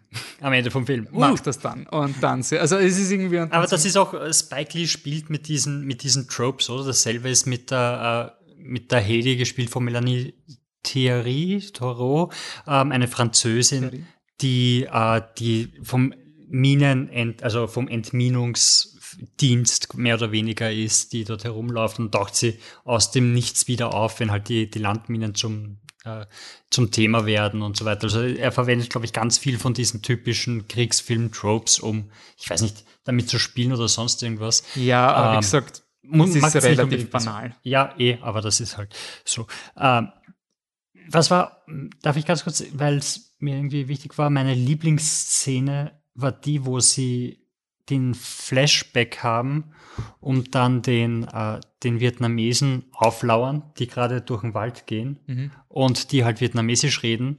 Und normalerweise hast du diese Szene nicht untertitelt, sondern du hörst halt, der redet irgendwie ausländisch, das ist der Böse, aber niederschießen. Und Spike Lee untertitelt sie aber und sie reden gerade über Gedichte und wie schön das ist und dass er sich freut, quasi seine Freundin bald wieder zu sehen und dass er ein Kind hat daheim und so weiter. Und ich habe das sehr, sehr schön gefunden, dass Spike Lee sich die Zeit nimmt, um quasi diesen, diesen gesichtslosen Feind, wie er immer porträtiert wird, so viel äh, Pathos zu geben, dass es dann schon ungut ist, dass die einfach niedergemetzelt werden. Wo du in normalen Fi- Kriegsfilmen hast du halt so, ah ja, jetzt haben sie es geschafft, jetzt haben sie mal die Überhand gegen den Gegner gewonnen und da war es dann, ah fuck, der hat gerade wen niedergeschossen, der gesagt hat, dass er Gedichte mag. Mhm. Das war irgendwie so, so meine Lieblingsszene von dem Film, die ich erwähnen wollte. Okay. Gibt es noch, machen wir Ratings oder hat noch jemand irgendwas, was er reinwerfen will? Eine, eine kurze Sache, weil du gesagt hast, Tarantino. Also, wenn man die zwei halt vergleicht, einfach wegen unkontrolliert und einfach ohne Ding, ich mache einfach, was ich möchte. Tarantino macht, Ja, ja, ja. ja. weil er ja. sich selber geil findet. Spike Lee macht's für die, für, einfach für eine Message und für ein Ziel, einen Aktivismus. Und deshalb, ich meine, es sollte nicht, quasi man sollte nicht alles entschuldigen, beziehungsweise man, man, man will einen Film reviewen, man will sagen, was ist an dem Film gut, was ist an dem schlecht, aber dieser Aktivismus, der ist wirklich, ich glaube, der ist wirklich rein. Und das will ich ihm noch einmal anrechnen, dass es einfach, er, er will, er will es einfach dir sagen. Es ist auch eigentlich, es ist unter Anführungszeichen entschuldbarer, als wenn jemand zum tausendsten Mal sagt, boah, Kino ist so geil. Ja, also, also Tarantino ist halt irgendwie, wenn der Danke. undiszipliniert ist, ist es wegen Musik und wegen Filmen. Und wenn Spike Lee undiszipliniert ist, dann ist es wegen Gleichberechtigung und, und das, dem Ende der Unterdrückung einer Mi- Minderheit. Yes. Okay. Ich bin urzerrissen. Ich weiß nicht, ob ich, die, ich, ich glaube, ich gebe dem Film einfach trotzdem ein provisorisches sehr gut, weil der Film so viele orge, geniale Filmsequenzen hat, die auch von der Machart unter die Haut gehen und wie sie gedreht wurden und, und alles. Auch, weiß gar nicht, ob ich, ne, ich, es, wird- wird mir in Erinnerung bleiben, allein ich, deswegen gebe ich immer sehr gut. Ich auch. Ja, ja, klar. Why not? Was? Was heißt das, why not? Äh, naja, eben genau das, was du sagst. Ich meine, ich habe einen Snuff-Film im, im Film gehabt, also das ist eigentlich jetzt nicht so geil. Das meine ich, also eigentlich ist, Also wirklich, aber und ich bin man, also ich werde mich sicher an einzelne Szenen erinnern, aber nicht an den Film an sich. Also kann man den Film bewerten. Andererseits, Eva Tuverne haben auch gesagt, dass sie sehr aktivistisch unterwegs ist und man das immer durch diese Linse schauen muss. Also muss man das bei ihm wahrscheinlich auch machen und von dem her wieder gut. Aber ist ein Film gut, nur weil wir die Botschaft mögen Aber oder ist es da, da, da. Und deshalb durch hin und her. Ähm, ja, irgendwo dazwischen, aber sagen wir mal, sehr gut und, und reduzieren es dann bei der Top Ten Liste oder so. Das ist wieder bei keiner Top Ten Liste drinnen. Der ist urwichtig, der hat mich aufgeregt. Der wird, wird der eine Feminismusfilm geheißen mit, äh, mit dem Zimmermädchen, äh, mit dem, mit dem Kindermädchen, der dann bei keiner Top Ten Liste war. Ah, Tali, ja. Tully? Tully. Boah, der, der ging unter die Haut. An den werden wir uns noch am Ende des Jahres erinnern. Sup. Ähm, Nicht mal Honorable Menschen. Entschuldigung, Michi, Rating noch. Ähm, ja, also ich, ich, ich selbe Kerbe. Ich glaube, ich kann mich halt noch erinnern dran in einem Jahr. Ähm, falls nicht, dann muss ich es ähm, revidieren, aber so ist es ein sehr gut, das ist ein bisschen holpert, aber ja, doch. Cool, Okay. cool, cool. Na cool. Dann kündigen wir mal einen Nolan-Podcast an, den wir wieder verschieben werden. Ähm, theoretisch Cinema. haben wir uns gedacht, hypothetisch im nächsten Podcast, ich sag gar nicht, wann Tenet rauskommt, weil ich habe deswegen unseren Nolan-Podcast zwei Wochen verspätet, weil ich mir gedacht habe, ich nehme noch ein neues Segment auf mit dem neuen Release-Datum, habe es dann nicht gemacht, habe den Podcast raus und einen Tag nach Podcast-Release haben sie wieder das Release-Datum geändert. Also Vielleicht existiert Tenet schon, bevor der nächste Podcast rauskommt. Nein. Vielleicht existiert ein Flip the Truck Podcast über Christopher Nolan. Ihr könnt wetten, welche von zwei Optionen wahrscheinlich ist. Wir haben uns theoretisch vorgenommen, dass wir vier Podcasts und die vier Filme wieder machen und wir machen es genauso wie bei Interstellar Inception. Wir machen eine Klammer mit zwei Nolan-Filmen, in dem Fall Memento und äh, blablabla, bitte helfen, was war der andere? Prestige? Prestige, genau. Und dazwischen feuern wir komplementär zu Memento äh, The Machinist. Ah nein, Ja. nein, nein, nein, nein, stopp, anders. Einen historischen Film, weil das haben, hat bei Slash gut funktioniert, nämlich Notorious war das von Alfred Hitchcock. Äh, und dann noch The Machinist mit Christian Bale und dann hat man so eine Film-Noir, 90er Jahre, eh alle Filme der gleiche Twist-Schiene. Ich glaube, das wird ein ganz cooler Podcast. Ich, es kann aber wirklich sein, dass ein anderer Podcast davor kommt. Für den nächsten Podcast würde ich euch gern bitten, einfach uns zu sagen, wart ihr schon im Kino, weil diese Diskussion konnten wir heute leider nicht führen. Ich war leider noch gar nicht im Kino und es beschäftigt mich ein bisschen. Ich hätte gern Leute, mit denen ich drüber reden kann. Äh, also schreibt uns einfach, wart ihr schon im Kino, wie geht's ins Kino? Fühlt ihr euch angenehm im Kino? Geht ihr eher auf äh, Open-Air-Kinos? Spielt nichts im Kino und deswegen geht sie nicht ins Kino? Würdet sie für Tenet sowieso schon die, die Türen einrennen, aber ja, solange es in Amerika nicht so ausschaut, als würden Kinos aufmachen, darf man weltweit trotzdem keinen Film rausbringen. Echt schade. Ähm, Schaut aufs Heidenkino, die haben zwar den regulären Betrieb leider wieder einstellen müssen, weil das Commitment von den Leuten, die zwar gesagt haben, hey, spielt's Klassiker, wir gehen ins Kino für Klassiker, das hat sich nicht erfüllt. Das Heidenkino ist dem nachgegangen und dann kam Mulan und Tenet kommen nicht raus, deswegen spielen sie jetzt nur mehr Special Screenings, also Harry Potter, Matrix und sowas, Gartenbaukino, also alle Programmkinos. Wir erleben gerade eine riesige Blüte der Programmkinos. Ähm, also jetzt, now is the time und wenn ihr so ein, ein Covid-Paranoiker seid wie ich, dann könnt ihr trotzdem in Programmkinos gehen, weil einfach die Dichtheit der, der Leute, die drin sitzen, wahrscheinlich nicht so hoch sind. Plus das Admiralkino verkauft anscheinend urcoole Schutzmasken. Schaut beim Admiralkino auch vorbei oder bei euren Programmkinos in anderen Bundesländern oder in Deutschland oder Schweiz oder wo auch immer ihr uns hört. Ähm, sagt uns auf jeden Fall, was ihr macht. Ähm, und dann sage ich, ich überlege noch gerade, ob mir irgendwas noch, ich muss danach noch ein paar Momente aufnehmen, aber sonst danke euch drei, dass ihr wieder da wart beim Programm, dass es wieder reguläre Podcasts gibt. Das war jetzt eine längere Zeit ohne Podcast. Also ohne Vierergespann-Podcast und das müssen wir auf jeden Fall so beibehalten. An dem wird es nichts zu rütteln geben. Und ja, ich sage danke fürs Kommen, danke fürs Zuhören und bis zum nächsten Mal. Bevor ich aber abmoderiere, gibt es noch die Kontakte. Ich habe schon lange nicht mehr gemacht, sorry.